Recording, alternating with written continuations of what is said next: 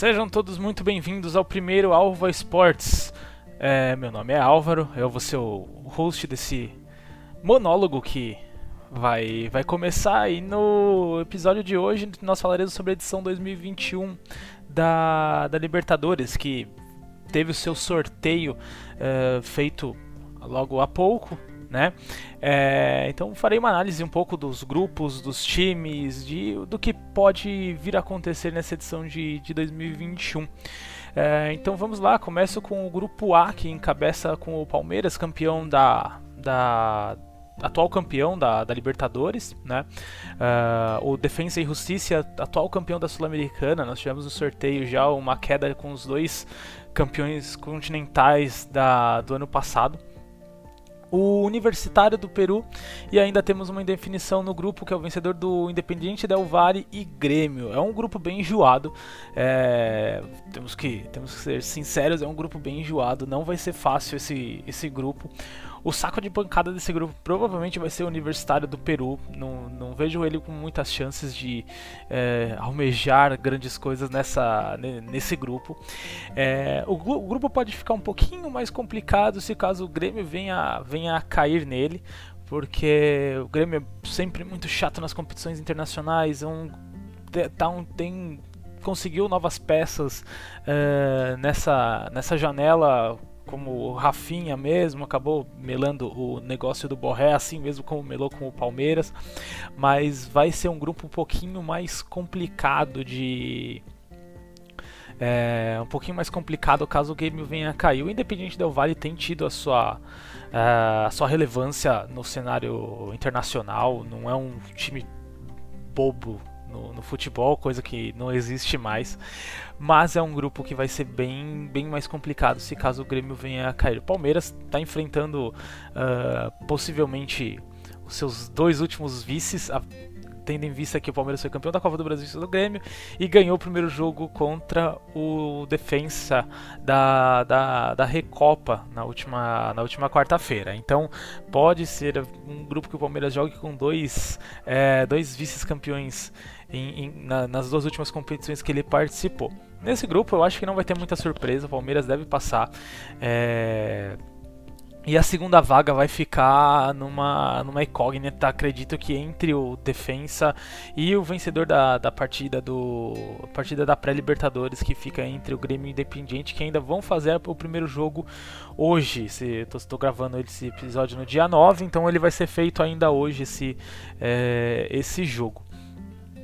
Não deve ter muita surpresa com, com o Palmeiras, atual, atual campeão. Tem um, conseguiu manter o elenco do ano passado, não é, trouxe poucas peças de reposição, é claro, mas é, ainda assim é um, é um grupo muito forte. A molecada da base vem muito forte pro, pro, pro torneio novamente, então vai ser uma. Vai ser, um, vai ser muito interessante já colocar o, o Palmeiras nessa, nessa prova de fogo, né? No grupo B, nós temos o Olímpia do Paraguai, o Internacional, o Deportivo Táchira e o Always Red da Bolívia. É um grupo que o Internacional pegou muita muito boi nessa nesse sorteio. O Palmeiras tem tido muita sorte ultimamente nos torneios, é, no, no, nos sorteios de de, das competições, tanto na Copa do Brasil do ano passado, na, na, Libertadores do ano passado, ele tem dado sorte nos sorteios, mas esse ano acredito que o grupo mais tranquilo seja o do Internacional. Tem o Olímpia do Paraguai, que os times do Paraguai são sempre uma. É, são sempre bem complicados, são sempre uma pedra no sapato dos, dos clubes uh, do resto da. Da, do, do resto da América do Sul. O Deportivo Táchira também é um grupo, um, um time que tem uma experiência em Libertadores bem grande. É, apesar da Venezuela estar tá passando por todos os perrengues que ela está passando, o, o, jogar lá é sempre complicado. E o Always Red é o time que vai apanhar até dizer chega, principalmente acredito do Internacional e do Olímpia. É, ele deve ter uma deve ter uma, algumas partidas interessantes contra o, o Táchira, mas devem passar desse grupo internacional e o Olímpia sem muita dor de cabeça. É, no grupo C, a gente tem o Boca Juniors, o Barcelona de Guayaquil, o The, o The Strongest e o vencedor de São Lourenço e Santos. Também é um grupo relativamente fácil que deva passar. O Boca vai passar com certeza, vai. É, o Boca Juniors vai passar nesse, nesse, nesse grupo. Uh, o Independiente Santa Fé. O Independiente Santa Fé, não, já estou pulando etapa e passando para o grupo do River Plate. O Barcelona de, de Guayaquil toda a Libertadores chega, passa para a fase de grupos. O The Strongest também não é um time novo em Libertadores, conhece, mas ele, a vaga deve ficar com o Boca Juniors e o vencedor do, do, do confronto do San Lorenzo e Santos. Santos que tem um técnico novo, ainda quando estavam acontecendo as partidas do, do Paulista, tem demonstrado uma, uma certa evolução. O San Lorenzo, o time argentino, é, sempre é chato de, de, enfren de, de, enfrentar. Então vai ser uma vai ser um, um grupo relativamente fácil, é, mas com o Barcelona podendo dar alguma algum, exercer algum tipo de dificuldade para os outros times, mas não acredito que fuja dessa desses três times teoricamente do Boca e do vencedor do São Lourenço e Santos é, não é um grupo tão, tão, tão difícil de se passar assim. Aí no grupo D nós temos o River Plate, o Independiente Santa Fé, o Fluminense e o vencedor de Bolívar e Junior Barranquilha. Esse é um grupo que é um, é um, um pouquinho mais incógnito, é uma incógnita um pouquinho maior quanto à segunda vaga. O River Plate deve passar tranquilamente, vai, vai puxar o vai puxar o bonde para encabeçar a primeira a primeira a primeira posição do grupo e acredito que vá conseguir fazer a melhor, a melhor campanha da primeira fase no, com, com esse grupo. Uh, acredito que juntamente com o Internacional, são, o River e o Inter devem fazer o melhor, melhor uh, o, a melhor campanha da primeira fase. É, o, Independiente, o Independiente Santa Fé da Colômbia é um, é um time que está sempre uh, indo para para Libertadores, tem experiência. O Fluminense está voltando depois de um hiato de alguns anos fora da fora da Libertadores, então vai ser um o Fluminense tem sido uma grande incógnita no Campeonato Carioca, tá tá meio que no meio de tabela, não se encontrou ainda muito bem. Então, mas tem tem time para conseguir a, a vaga sim vai depender muito da briga com o Bolívar e o Junior Barranquilha. São dois são dois times chatos de se jogar. Então, esse, esse grupo já tem também a segurada vaga do River Plate. Duvido muito que ele, que ele caia na primeira fase. O Independiente Santa Fé acredito que vai dar uma. vai dar algum tipo de, de dificuldade, principalmente de se jogar na Colômbia, é sempre, é sempre complicado.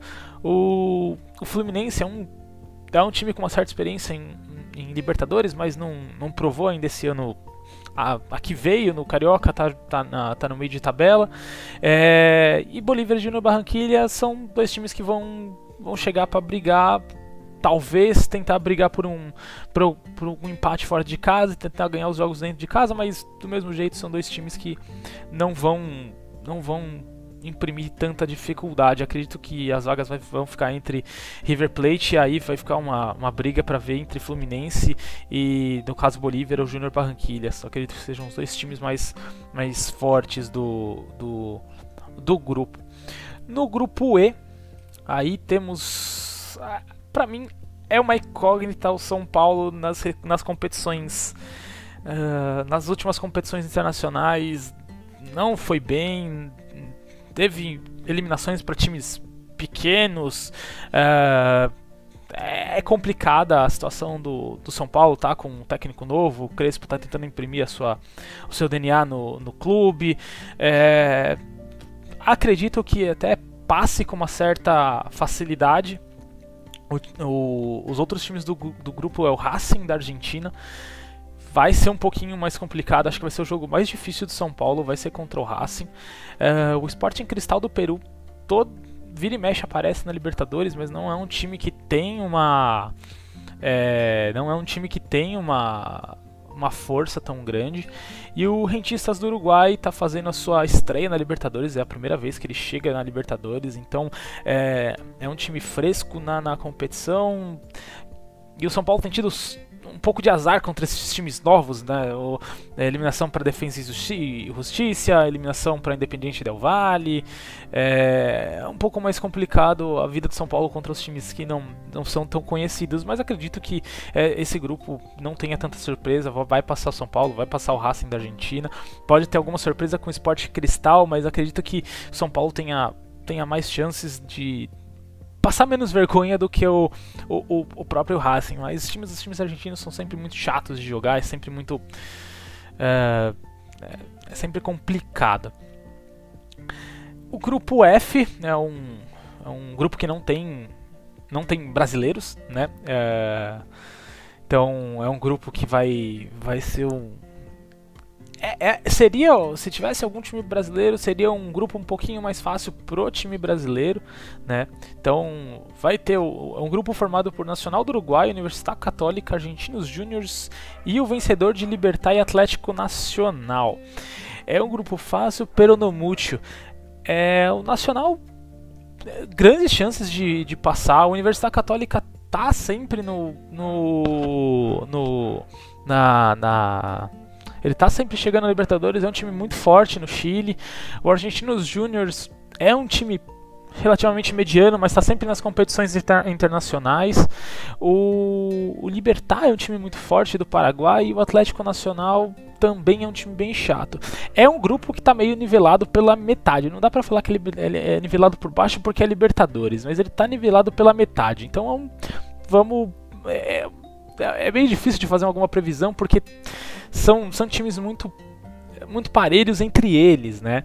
O, mas, uh, fazendo uma análise bem fria da, da, do grupo, acredito que o Nacional do Uruguai passe. É, aí começa uma, um tiro, um, salve-se quem puder. Se o Libertar passar, é um time muito forte que sabe jogar Libertadores. A Universidade Católica tá todo ano basicamente na Libertadores. O Argentinos Juniors é um time da Argentina que é sempre chato em competição internacional. Então, acredito que passe o Nacional do Uruguai e aí vai ficar um. Vai jogar para cima e quem pegar é, é dele.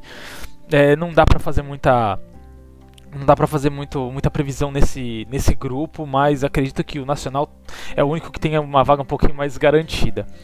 O grupo G, achei que eu achei o grupo mais complicado dos brasileiros, até mais complicado do que o Palmeiras. É, mesmo tendo o Grêmio, achei um grupo um pouquinho mais, mais complicado porque você tem três times que são muito, muito enjoados. Você tem o Flamengo, é, campeão de 2019, o Flamengo campeão brasileiro do ano passado, sempre tem. É, tá com um time montado, apesar de não botar muita fé no Rogério, é um. É um time muito bem montado, tá, tá montado ainda, mas uh, vai pegar duas pedreiras que são times muito, muito, muito chatos. A LDU e o Vélez Sarsfield. O Vélez acredito que vai ser mais pedreira do que a LDU. Uh, apesar de você jogar no Equador, tem toda uma questão de jogar contra a LDU lá. Uh, o Fluminense sabe muito bem como é jogar com a LDU, apesar de já se fazer, feito, se fazer um tempo daquela final da Libertadores. Mas o. É, é, é um, é um grupo também que não dá para fazer muita previsão. Não, não, não bota muito fé no, nesse Flamengo do Rogério. É um. É um entra no mesmo caso do, do grupo do Palmeiras. É um grupo muito chato, com equipes que sabem jogar Libertadores, que estão basicamente todo ano jogando. É um. É, é complicado. O União La Calera, infelizmente, vai ser o saco de pancada do grupo. Não deve apresentar muita muita resistência contra os três. Uh, o Vélez é um, é um time muito chato de se jogar, então assim é um, é um grupo bem complicado. Uh, vai ficar a vaga vai ficar entre os três, não dá para fazer uma não dá para fazer uma uma analogia, não dá para fazer uma previsão de quem vai passar dos três. E no grupo H a gente tem o Cerro Portenho, o Atlético Mineiro, o América de Cali e o Deportivo Laguaira da Venezuela. É um grupo que o Atlético Mineiro tem tudo para passar. O Cerro Portenho, aí a segunda vaga fica entre Cerro Portenho e América de Cali, que são dois, dois clubes que vira e mexe estão em competições internacionais, sabe como funciona, sabe jogar Copa, mas não acredito que teremos tanta surpresa. O Atlético Mineiro passa com uma certa facilidade, Cerro Portenho e América de Cali brigam pela segunda vaga, e o Deportivo Laguaira é o, o saco de pancada do, do, do, do, do grupo. Então, sem, sem muita surpresa, vai ser uma, uma competição bem interessante. A, a Libertadores, é, para mim, é a principal competição de clubes do mundo. É até mais interessante de ver do que a Champions League, apesar dos, dos nomes peso, os nomes pomposos da Champions, da, da, que jogam a Champions, eu acho um campeonato muito nivelado e não é nivelado por baixo. É, a Copa, a Copa Libertadores é um campeonato sempre muito legal de se assistir. É, essas foram minhas previsões. Vou procurar voltar com elas aqui. Eu vou pra, pra, pra gente ver como que, como que ficou a, as minhas previsões. É, mas fico com, fico com elas até a hora que se apitar o final dessa primeira fase. É, logo após a, o final da primeira fase, a gente volta a, a falar sobre. É lógico que eu vou fazer outros episódios falando sobre Libertadores, falando como está indo o, o o campeonato, mas você falar sempre sobre outros campeonatos, NBA, NFL, um pouco de hockey, uh, Champions League, Fórmula 1. Eu quero trazer um pouquinho do que eu, de tudo que eu gosto. Então é, é isso, galera. Esse primeiro episódio que falou sobre o Libertadores está chegando ao fim. É, eu anotei aqui tudo direitinho, quais os times que eu falei que ia passar, qual não ia. A gente faz uma análise posterior de como for. Então é isso. É, obrigado para você que ficou até o final e até o próximo, até o próximo episódio.